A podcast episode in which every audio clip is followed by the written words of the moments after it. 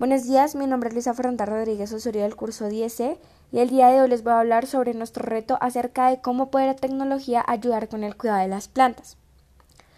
Primero que todo, las plantas son seres vivos como las personas y el resto de animales, que nos proporcionan alimentos con sus diferentes partes comestibles como hojas, frutos, entre otros, dependiendo del tipo de planta que sea.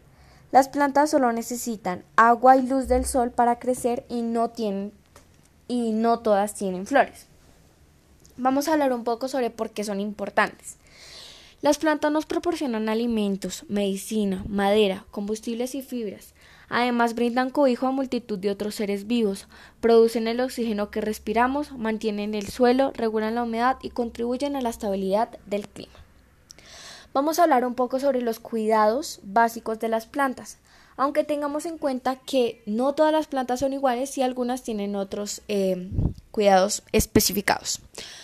Un poco, eh, vamos a hablar un poco sobre algunos de los cuidados importantes. Por ejemplo, la luz. Las plantas deben recibir una cantidad adecuada de luz al día. La mayoría de las plantas requieren luz brillante, pero eso no unifica que los rayos del sol deban caer directamente a la planta. Lo aconsejable es acomodar las plantas de acuerdo a los requerimientos de luz de cada una, pues hay plantas para sombra y otras para luz. El agua.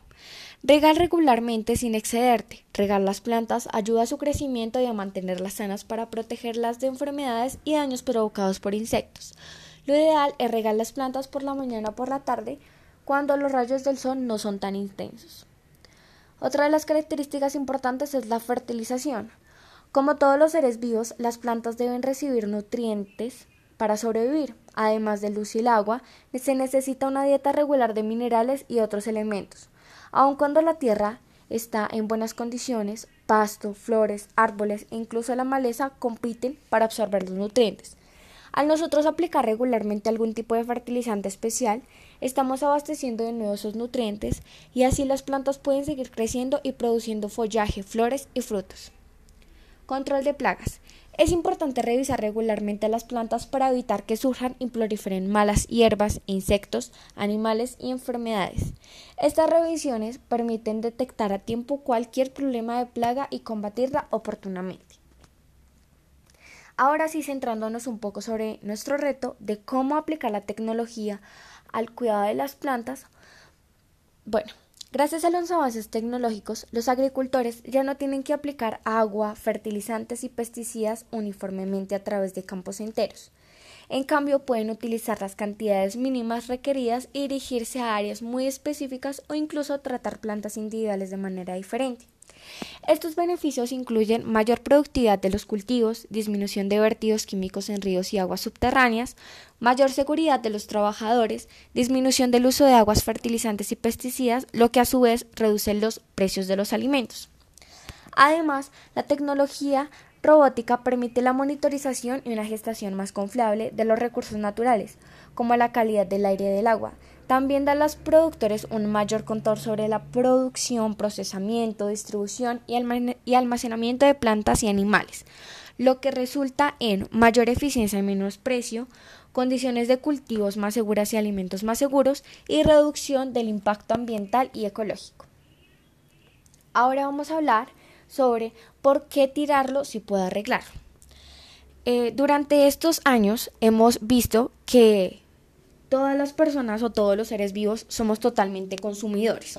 Cuando nosotros compramos un producto y vemos que algunas veces este producto falla, lo que hacemos es tirarlo y comprar otro. ¿Qué, eh, ¿qué pensarán que estamos haciendo?